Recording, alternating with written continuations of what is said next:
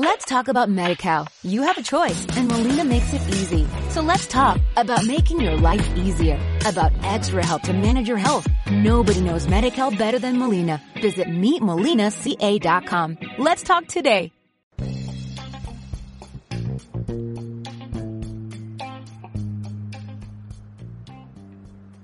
Soy Álvaro Coy y estás escuchando Deporte Ficción.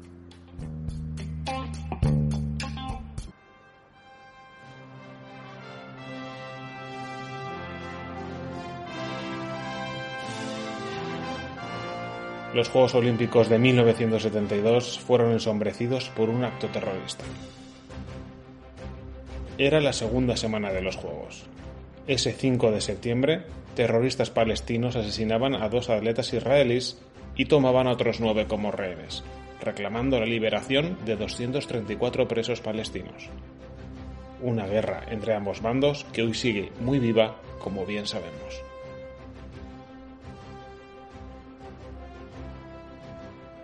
En el intento de rescate se desató una masacre en la que acabaron muertos los nueve rehenes israelíes, un oficial de la policía de Alemania Occidental y cinco de los ocho terroristas. Septiembre Negro contó con la logística de grupos alemanes neonazis.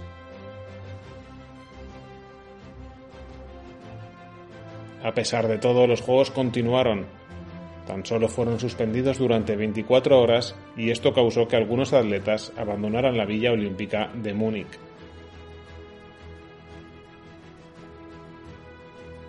Buscando dejar atrás la imagen de Berlín 36, el dispositivo de seguridad desplegado fue intencionalmente leve.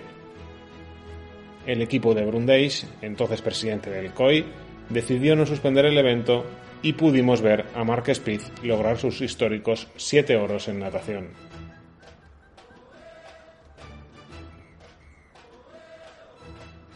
Estamos ante los Juegos Olímpicos en los que la URSS venció a Estados Unidos en la final de baloncesto por 51 a 50 con una canasta en el último segundo.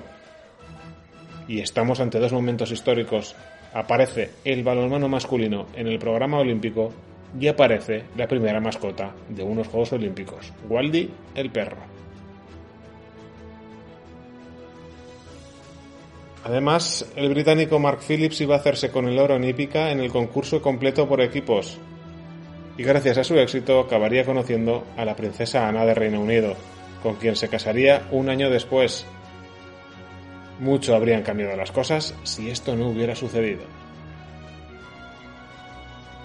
Mark ganaría una plata olímpica en el 88 y su mujer Ana participaría en los Juegos Olímpicos de Montreal 76, también con el equipo ecuestre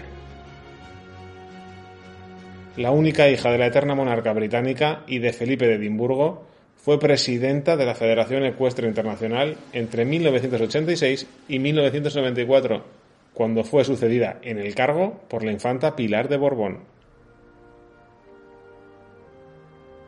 La respetada Amazona ganó una medalla de oro en el 71 y dos medallas de plata en 1975 en el Campeonato de Europa de concurso completo, se convirtió así en el primer miembro de la familia real británica en competir en los Juegos Olímpicos.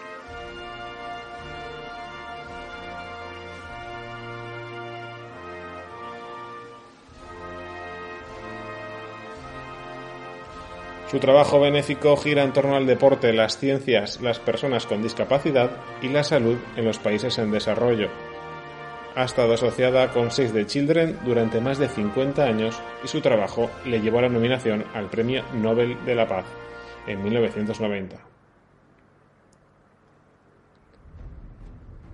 Si se hubiera cancelado esta edición de los Juegos Olímpicos, se hubiera conocido esta pareja, fruto de la cual nació Zara Tyndall.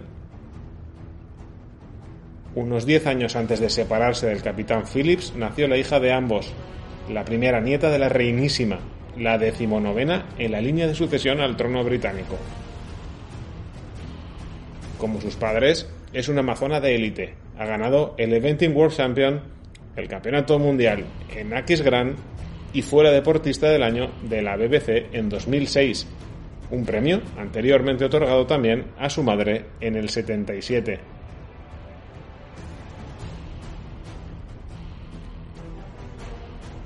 Zara fue nombrada miembro de la Orden del Imperio Británico en 2007 por su servicio en la equitación y en 2008 seleccionada para participar en los Juegos Olímpicos de Pekín 2008.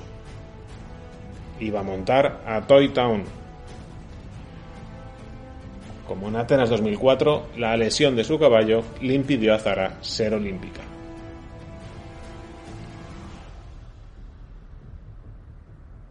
Pero la gloria le llegó en Londres 2012, cuando ante la atenta mirada de sus familiares se hizo con la plata en el concurso completo por equipos. Su caballo fue Hive Kingdom.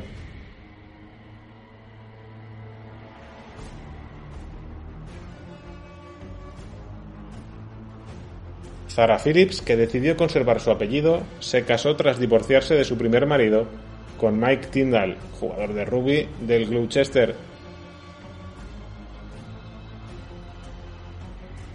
El supersticioso jugador, apodado la nevera por su envergadura, se desarrolló en el club rival, en el Bath, pero ante la estricta política económica de su club, fichó por el equipo de Gloucester.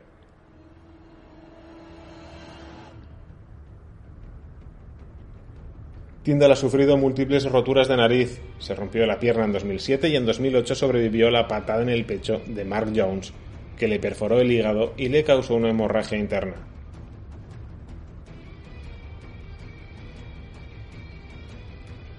Polémicas aparte, Mike ha representado a su selección y actualmente vive con Zara sin mostrar sus vidas privadas como los primos de su mujer. Él es entrenador y ella posee una línea de ropa deportiva y viven lejos de los focos de la realeza intentando llevar vidas lo más normales posibles. ¿Lo hubieran podido conseguir sin su estrecho vínculo con el deporte?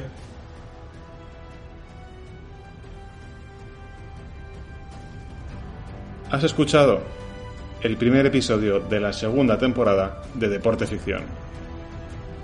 Os espero aquí el mes que viene y en el Twitch de la pizarra de Doc.